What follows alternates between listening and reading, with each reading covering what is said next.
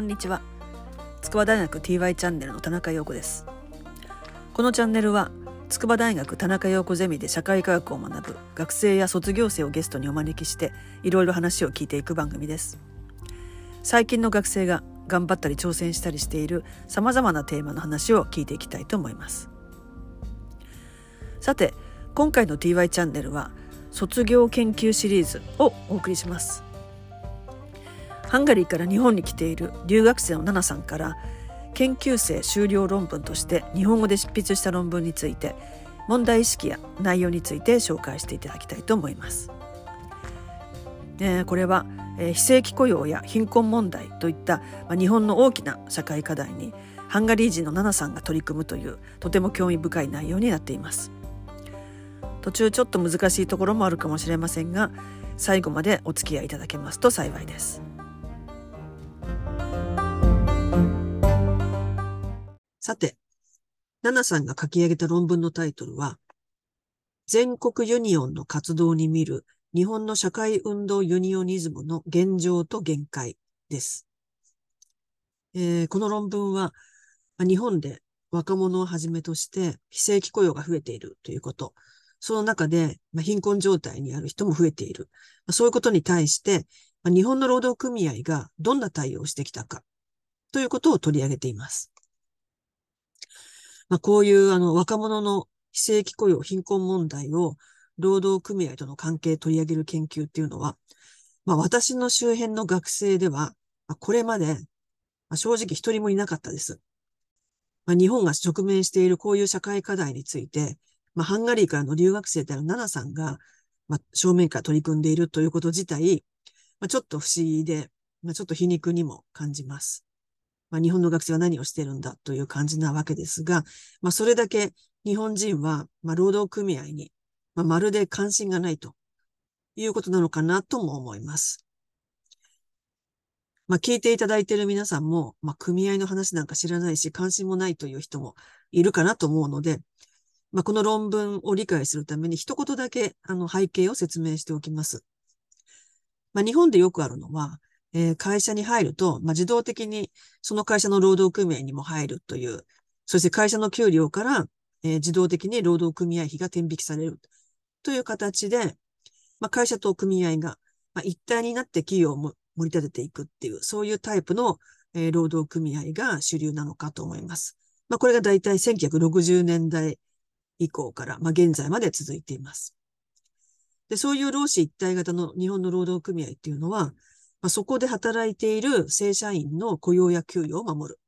維持改善するということを目指しています。なので、まあ、当然目が向いているのは、えー、正社員になります。まあ、ところが皆さんご承知のように、日本では1990年代以降、まあ、現在まで、まあ、非正規雇用が増え続けていて、まあ、最近では働く人全体の4割近くにまで達しています。まあ、ところが、日本の労働組合は、あの、正社員のためにあるので、えー、非正規雇用の人の労働条件には、まあ、あまり興味がない。となると、えー、非正規雇用の状況の改善に動く組織が、まあ、どこにもない。となると、えー、非正規雇用の労働条件は、まあ、結果的に、まあ、ずっと最低賃金ラインの、まあ、低いままに、まあ、固定され続けているというわけです。で、こういう状態に対して、まあ、何かできできることはないのかということで始まったのが、え新しいタイプの労働組合、ユニオンの動きです。で、これは、あの、どこの会社で働いているかとか関係なく、えー、一人でも加入できる組合ということになります。で、こういう新しいタイプの労働組合が、えー、まあ、小さいながらも各地で、まあ、初めは1980年代にコミュニティユニオンという形でできるようになりました。まあ、例えばですね、江戸川ユニオンとか、えー、東京管理職ユニオンとか、首都圏青年ユニオンとか、まあ、女性ユニオンとかですね。まあ、いろいろあります。で、これは、あの、日本で一般的な労働組合とは、えー、違う原理で作られているので、まあ、労働組合なんだけど、まあ、区別するためにユユニオンと呼ばれることが多いです。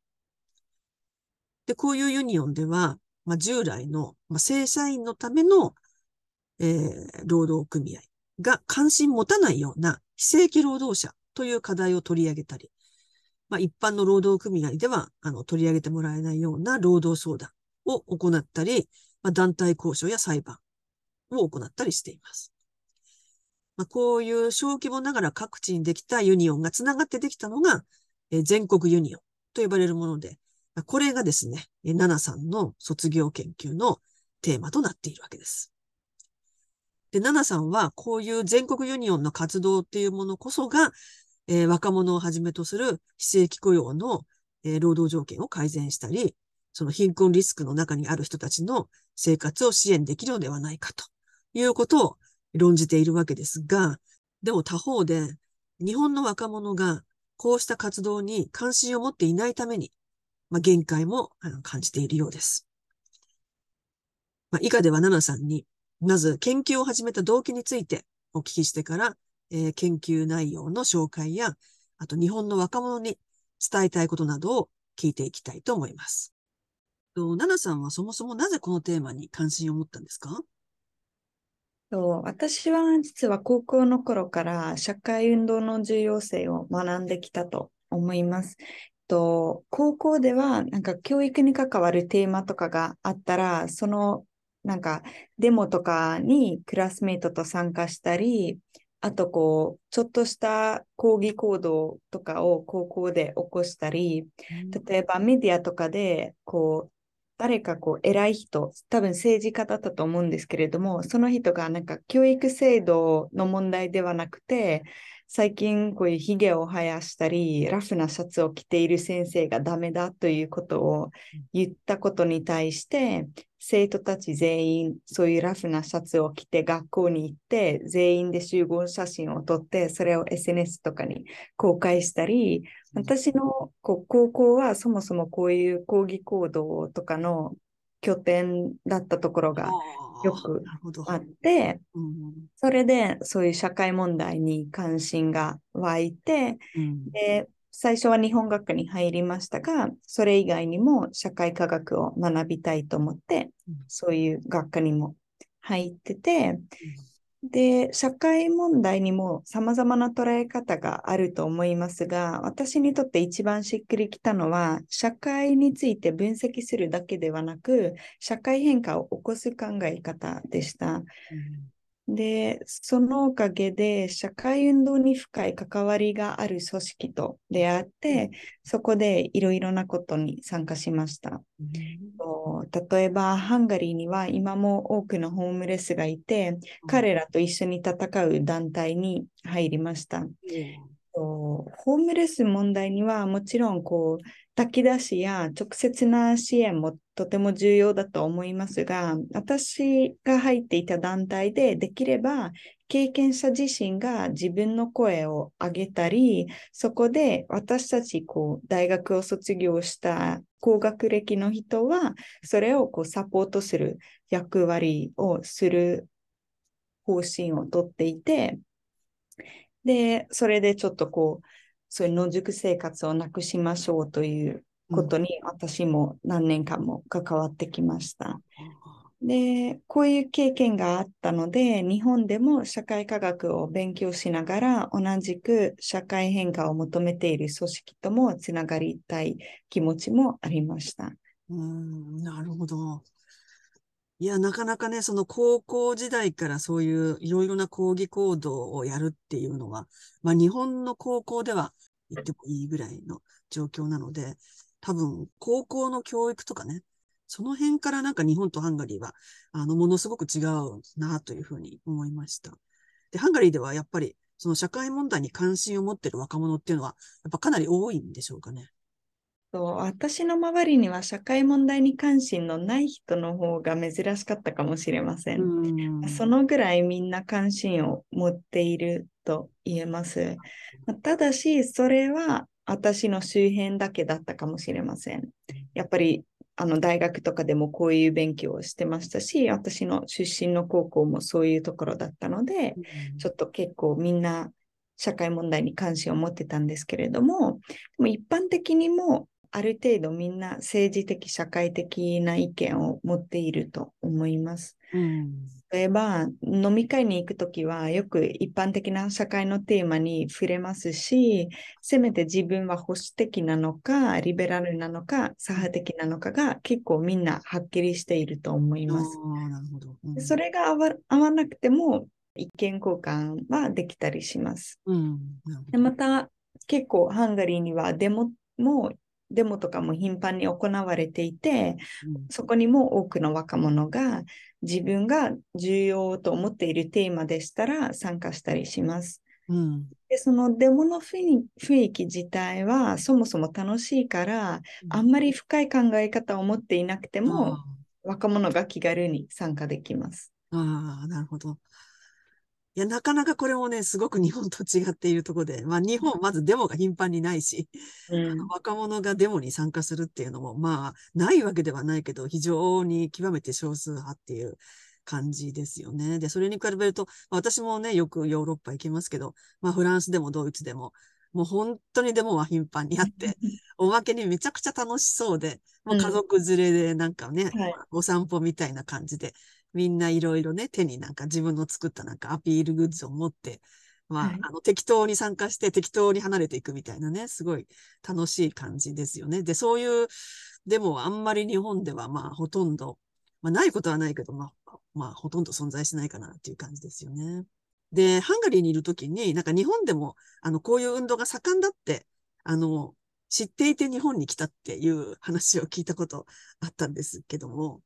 ちょっと私最初それ聞いて、え？え？って思ったんですよね。この辺はどうですか？そうですね。えっと、私、日本でも、あの、こういう若者が起こしている労働運動が今盛んになっていると論文とかで読んだりして。日本でってことだよね。そうですね。日本で。若者の労働運動ね。はいうん、例えば、フリーター全般労働組合のメイデーの運動だったり、まあ、行事だったり、まあ、そういうのは論文で取り上げられてて、しかも日本語だけじゃなくて、英英文で、その英語の論文でそれを読んで、うん、あ、面白いなと思って自分に向いているなと思ってて、日本でもちょっとこういうテーマに触れたら嬉しいなと、こういう研究したい気持ちになりましたが、で、そういう日本に来た時にはまだ研究テーマがあんまりはっきりしてなかったんですけど、若者の非正規雇用が私にとって結構こう、関心のあるテーマだったので、で、それに対する立ち上がる、まあ、ユニオンだったり、組織とちょっとこう、つながりたい気持ちは最初からありました。そうそう。そこがね、私も本当聞いてびっくりなんだけども、あの、英語の論文で、あの、日本では、あの、若者が、あの、労働運動に立ち上がって、あの、ものすごく盛んな労働運動をしてるって書いてあったり、あと、あの、ガイスタンディングのプレカリアートっていうね、すごく有名なベストセラーの本の中にも、あの、日本のメーデーに、日本の若者が、なんか、新しい革命的運動をしてるとか書いてあって、いや、これ、ど、どこをどう見てそうなったのか？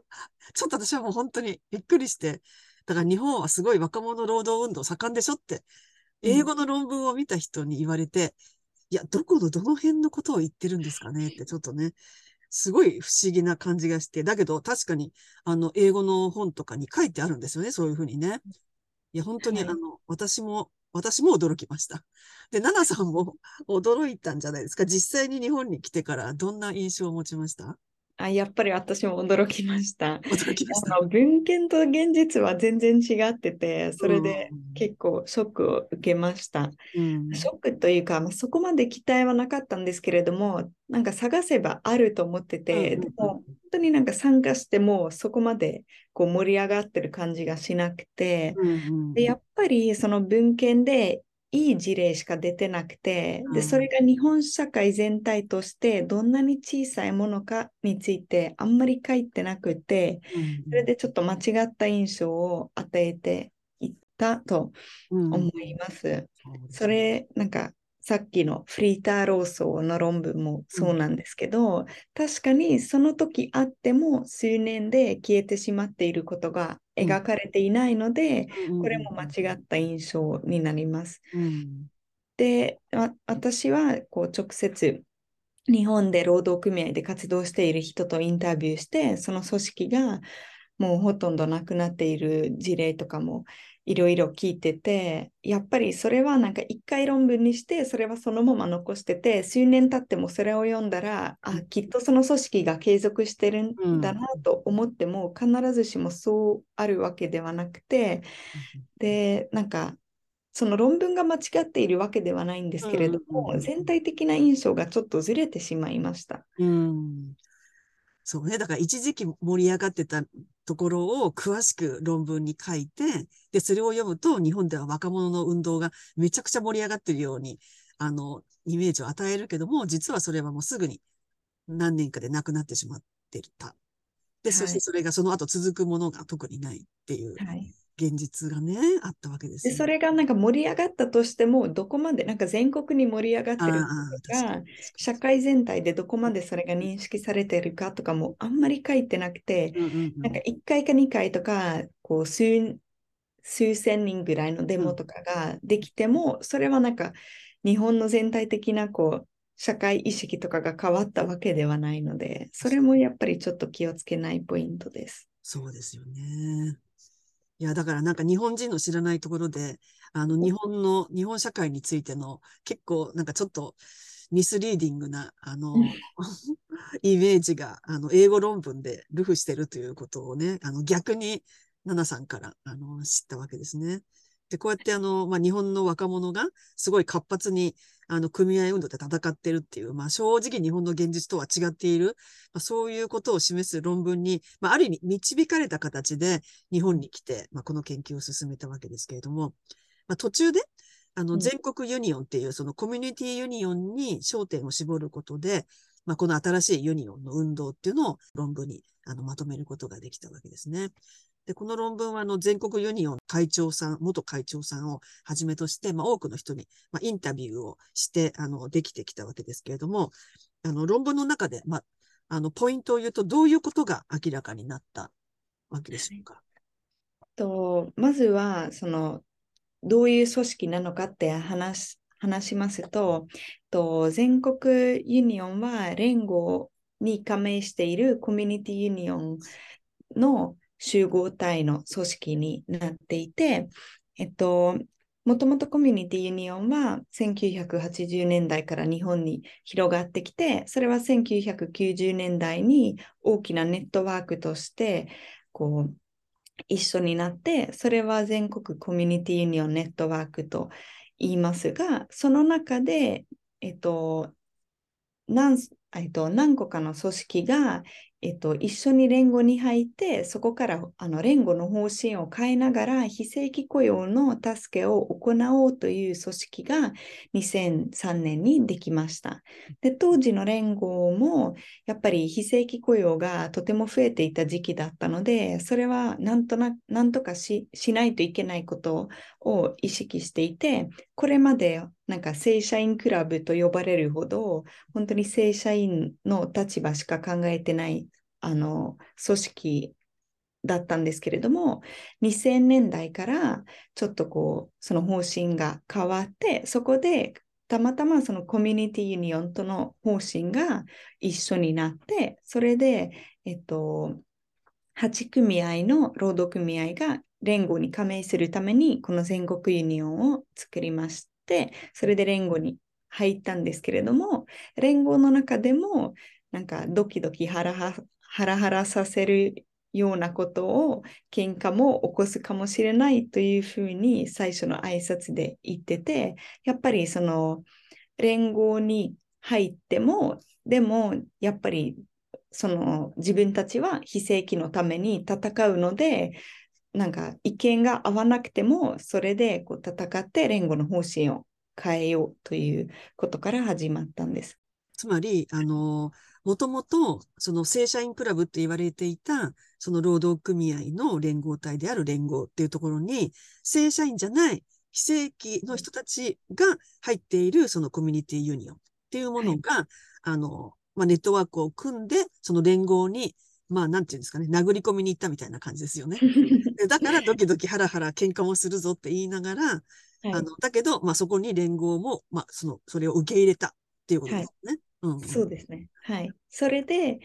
その連合の中で、やっぱりその正社員クラブという通り、男性とかが一番、まあ、あの、多かったんですけれども、うんその全国ユニオンで初めて女性の会長さんが、鴨桃也さんが会長になりまして、で、2005年に、あの、鴨さんは、えっと、連合会長にも、えっと、出馬して、うん。えっと、立候補者として、えっと、すごく組織の規模がとても大きい、あの、ゆあの労働組合の会長と2人で候補者になって、そこで全国ユニオンは実は連合の中でものすごく規模が小さくて、本当にその、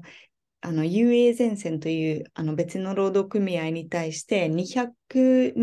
対1ぐらいの規模だったんですけれども、それで鴨さんが大敗するはずだったんですけれども、実はそうじゃなくて、323票に対して107票を獲得できて、まあ、連合会長には選ばれなかったんですけれども、それでやっぱりその非正規の非正規に戦う重要性をうん主張することができて、連合の中でもその方針に大きな影響を与えました。うんはい2005年の選挙っていうのは、だからものすごくあの大きな意味があったっていうことですよね。そのはい。男性中心の正社員中心の連合っていうところに、その女性で、あの、この鴨さんはど、どこ出身でしたっけ、組合は。なえっ職と、菜の花ユニオン、うんというな何の職業でしたっけ？えっと、保育士です。保育士ですね。だからその女性の保育士が作った組合の代表の人が、その連合の、その男性正正社員クラブのである連合の、あの会長に立候補して、それがものすごく善戦した、あの、いうまく戦ったっていうはいことですよね。だからここはなんか連合が、あの、非正規に対しても、その労働条件を良くするような方向に、まあ、変わっていくんじゃないかっていう、そういうすごく大きな、あの、転換点がこの2005年の選挙にあったっていうことですよね。はい。はい。その通りです。で、また2008年にリーマンショックで派遣儀礼が行われてしまいまして、その前に変わった派遣法で派遣がすごく自由になって、派遣で働いている人がものすごく増えていて、そこでその経済危機の中で一気に多くの人が解雇になってしまって、うん。仕事を失って、そこの今まで入っていた量とかも出る、なんか出ないといけない状態になってしまって、一気にホームレスになって、やっぱりそれがこう許されないので、何かこう自分たちでた立ち上げないといけないことで、全国ユニオンは派遣村を開くことにすごく大きく貢献していて、で、そこに結局連合が参加したのも、その全国ユニオンのおかげで、そこでその全ての日本のナショナルセンターが一緒になって、そういう非正規雇用の助けを行った、すごくあの大成功な事例になってて、それは2009年の、えっと、民主党政権交代にもなんか影響があったと言われています。うん。これ最近のあの若い人は知らないかもしれないけど、この2008年から2009年の年越し派遣村っていうのは、まあ、ものすごく有名な出来事で、その大量にその解雇されちゃった派遣労働者の人が、あの、派遣村っていうところでね、ものすごく援助をもらい、そしてその動きがすごく大きくなったために、まあ、厚生労働省とかも、あの、動いて、あと区役所とかも動いて、この人たちを助けるっていうね、もうそういう、なんかこう、社会が、あ、ここから変わっていくのかなって思わせるような、あの、ものすごく大きなね、運動になりましたよね。で、それ、それをきっかけに、まあ、民主党政権っていう、まあ、日本ではもう滅多に起こらない政権交代が起きるということが起きたわけですね。うん。はい、つまりあの、こういう全国ユニオンが連合に加盟していることによって、その政策に影響力を持つことができて、例えば、えっと、最低賃金決定委員会にあのポストをあの組合の代表の人が代表にな代表になったり、またこう労働委員会に委員を送ったり、うんそういうことができてて、やっぱりあの連合と国にパイプがあるので、そこでどういう政策が作られているかに、やっぱり全国ユニオンもその自分があのいいと思っている方向性をこう強調してて、ちょっとこう影響力を持ってるんです。うんけれども、やっぱり規模が今小さくて、そこまで影響力があるかって聞いたら、いや、実はそうでもないうんという問題が実はあります。なるほど。うんじゃあ結構その動きにはあの限界があったっていう感じですかね。そうですね。で、今はもう一つこういう問題点があって、それは、えっと、まあ、何かって言いますと、連合は自民党よりに変わってて、あの、2009年の、えっと、政権交代から連合はあんまりこういう、なんか、あの政治に対抗する、抗議することを諦めてしまって、それでまた自民党に、えっと、戻った時にも、それを続かなくなってしまって、で、2021年にうん。あの連合会長選挙がありましたが、最初は立候補者が一人も出ないあの異常事例になってしまいまして、そこで結局、えっと、吉野智子さんが連勝連合会長の初の女性会長に選ばれましたが、ただ、その吉野さんの方針としては、あんまりこう自民党にこう対立する立場ではなくて、どちらかというと野党離れが今加速していて、えー自民党へ接近することがメディアでもよく取り上げられてて、うん。例えば麻生太郎副総裁うん。と会食したり、自民党本部で講演したりすることがよくメディアでにもなんかうん取り上げられて、やっぱり連合の会長としてはこれが結構異例なんですけれども、で、その吉野さんは今は連合は問題意識は自民党とほぼ一緒だという発言もしてて、うん。そこはやっぱり労働組合が不満を感じてて、あの今は結構労働問題いろいろ起きている中に、その問題意識がないこととか、あの労働組合が企画しているなんか相談会とかには姿を見せないことに対しては、ちょっとこう、全国ユニオンの中で声が上がったりします。うん。まあそういうふうにあの連合がどんどん自民党にこう接近しているっていうそういう状態がまあ今も進行中なわけですけども、まあ、その中でこの論文ではこう新しい動きにも期待をかけてるっていうふうにね書いてありましたけど、この新しい動きっていうのはど、どんなものですか？そうですね。例えば私はこの研究を始めたきっかけにもなった年越しコロナ被害者相談村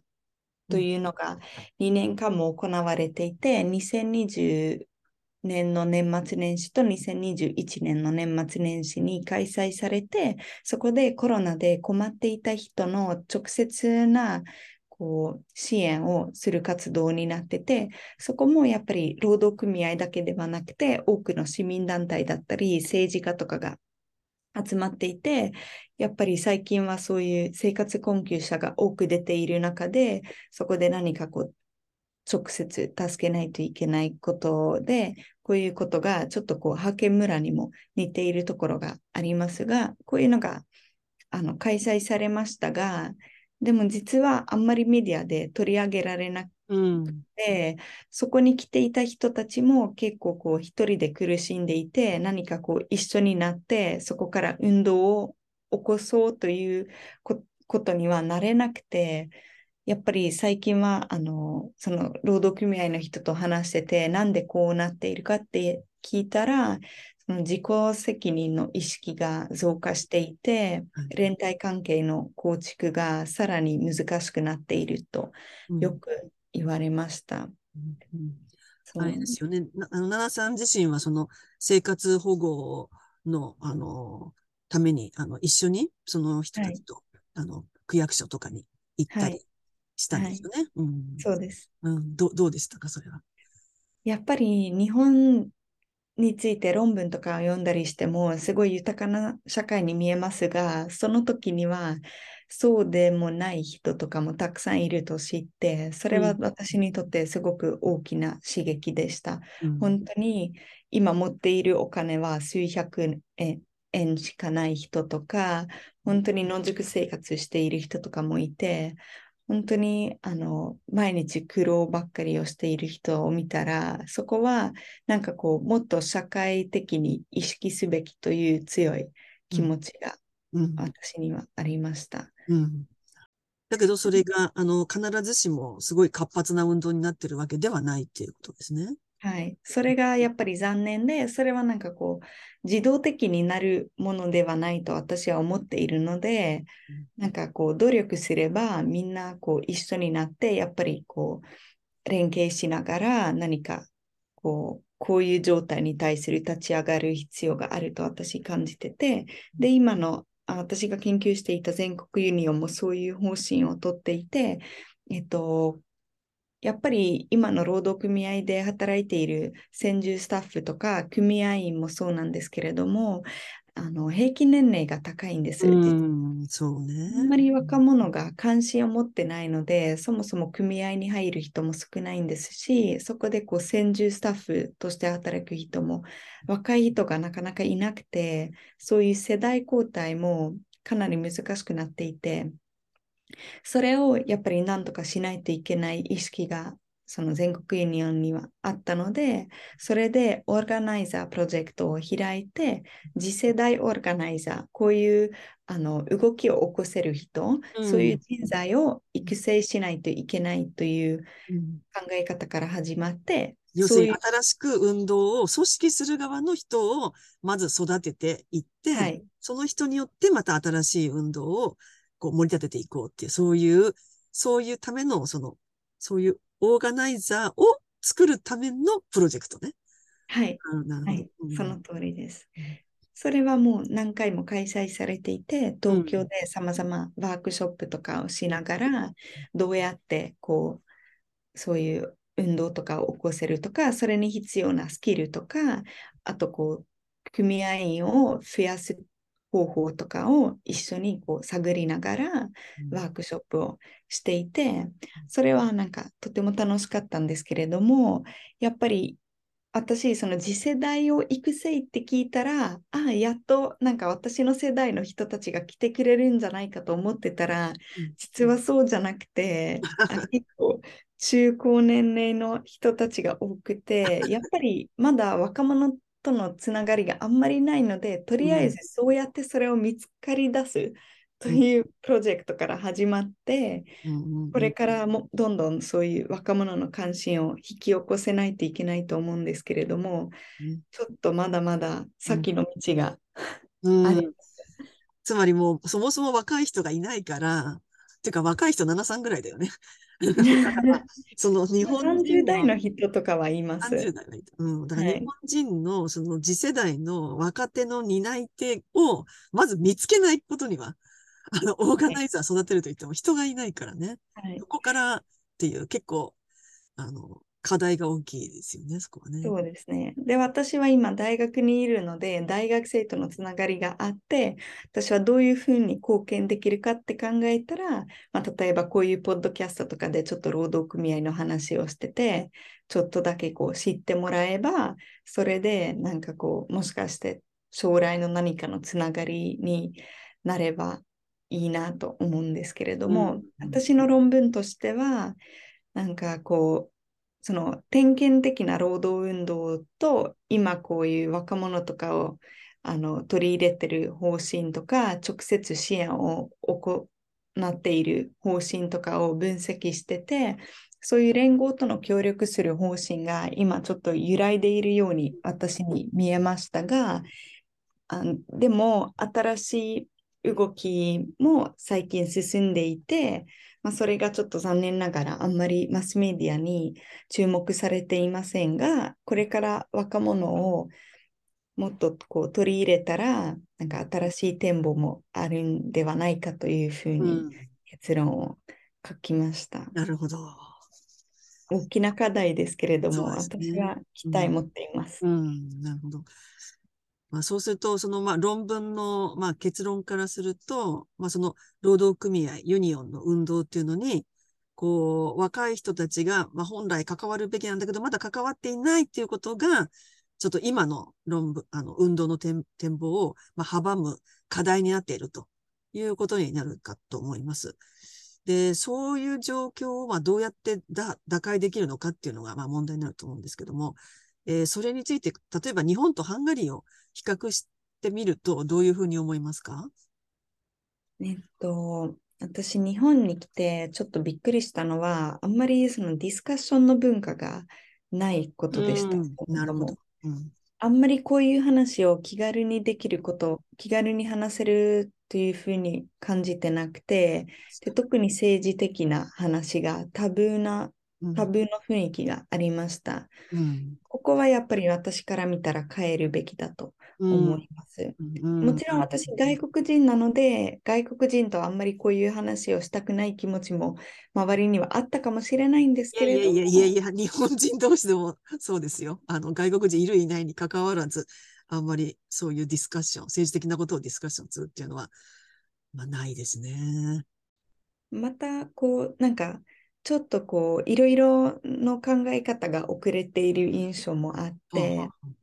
例えば大学でこう社会科学を学んでいる大学生の中でフェミニズムについて全く知らない人とかもいて、それはすごくショックで、うん。やっぱりこうヨーロッパでこういうことは最近はもうなかなか考えられなくて、うん。教育というよりはもう一般知識になってて、フフェミニズムだったり、気候変動だったり、ム特に気候変動への関心が最近の若者がヨーロッパでものすごくその意識が高くて、私はたまにそういうデモに参加してたら、もう私26歳でもう馴染めない感じもしてて、みんなあみんな本若すぎて。当 そう中学生だったり高校生だったり、うん。本当に10代の人がうん。多くそういう気候変動運動に取り組んでいて、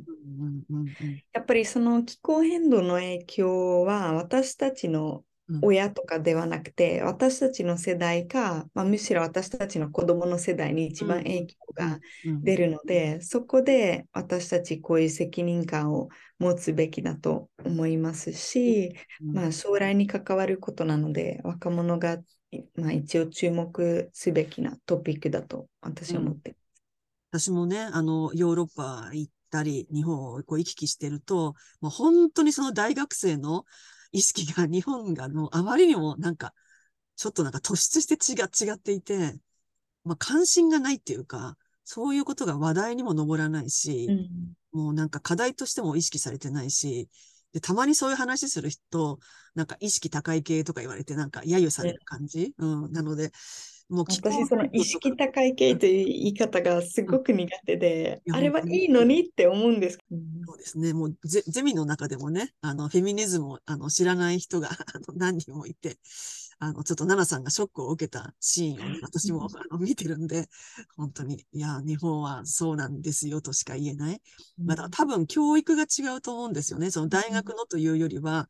その、あの、フライデーフォーフューチャーもそうだけども、あの、中学、高校時代から多分学んでる内容が、あの、違うのかなっていう気はしますね。うんそういうものを、なんか教科書的には学ぶかもしれないけど、まあ、自分の問題として、あの、それこそディスカッションの文化がないので、あまりそういうのを考えないまま大学生になってるので、なんか、ああ、なんかそれ太字で覚えた、みたいなね、その程度の知識で止まっているので、自分ごとの問題としては、まあ大学生のほとんどが、あの、考えられてないのかなって。うん。まあこの辺が日本のね、もうこれからの、あの、課題だし、まあ教育を、あの、何をどういうふうに学んでいくかっていうこともね、変えていかないといけないのかなって思いますね。うんうんそうですね。またこう最近欧米とかうん、で、あの政治的な関心も若者の政治的なあ関心も高まっているとうん、私は思っていて、よくあのメディアとかでそういう記事を見見るんですけれども、なんか政治家のこう選挙のキャンペーンだにも多くの若者が直接関わったったり、あとこう、最近アメリカのスターバックスやアマゾンとかで働いている若い人たちが労働組合を作ったりして、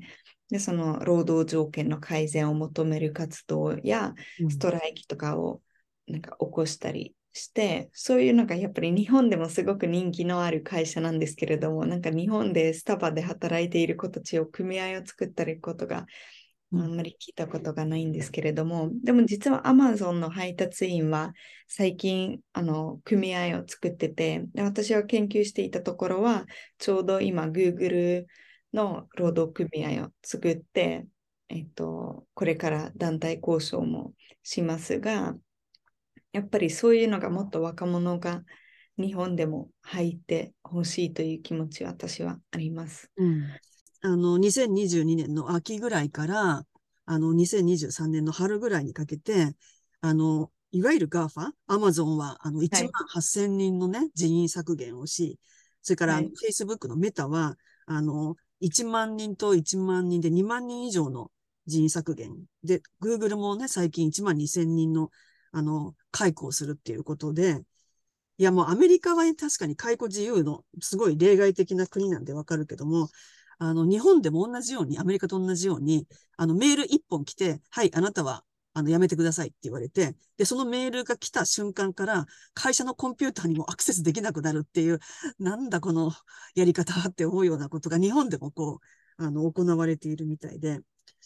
で、ちょっとあの、ゼミ生の一人もね、あの、卒業生、今度卒業する人が、あの、大量解雇が進行中の、あの、GAFA の一つに就職することになっていて、あの、ちょっと心配、あの、してます。で、まあ、これまでね、アメリカ企業はね、すごく、あの、クリエイティブでアクティブでいいっていうとこだけ、まあ、語られてきたんだけども、まあ、ちょっとこれからはね、そういうところも不確実に、あの、なっていくのかなっていうね、感じはしますね。そうで、日本人の学生にもね、あの、そういう意味で、あの、ぜひ興味を持ってもらいたいし、もしかしたら自分が勤めてる企業でも、あの、そういうことがね、あの、起きるかもしれないっていう可能性をね、考えてほしいなって思います。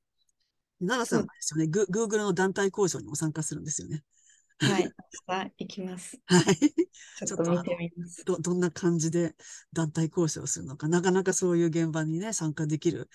まあ、そもそも日本人行かないし、そういうところに。奈々さんが行くっていうのは、ね、前は行ったことがありますが、団体交渉。はいうん、今回はやっぱり Google でさらにちょっと楽しみです。勉強になりそうで。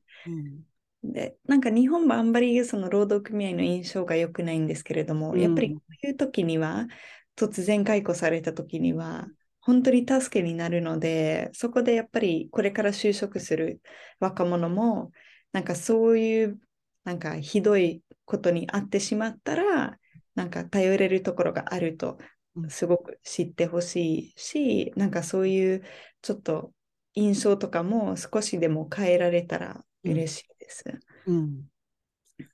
で、なんか政治的なこととかも、なんか別にその意見はみんなそれぞれでいいとは思うんですけれども、せめてなんかこう、なんか関心を持ってそこでちょっと自分の意見とかを鍛えて、今何が起こなんか起こっているかとかを把握した上でやっぱり政治的政治があの結局私たちの人生に本当に直接影響しているものなんですけれども、うんうん、やっぱりそういうふうに感じてない若者が多くいて、うん、それがちょっと間違ってると私は思っててそのためなんかこうもっとそういうふうにこうなんか目を向いてほしいという気持ちが私には、てちゃんとニュースとかは読んでほしいよね。そうですね。なんか日本の。私もできてないところはいっぱいありますが、私もこれ、なんかこういう方向に今努力していて、すごいなんか偉そうに言えないんですけれども、でも若者はもう全全体的に私たちは20代の人とかは、やっぱりそういうところに責任はあると私は思っています。ど、うもありがとうございました。今日はもう奈々さんに、はい、の研究論文を出しに、あの、労働組合について、それも日本の労働組合について、ハンガリー人の奈々さんに、あの、語っていただきました。はい。どうもありがとうございました。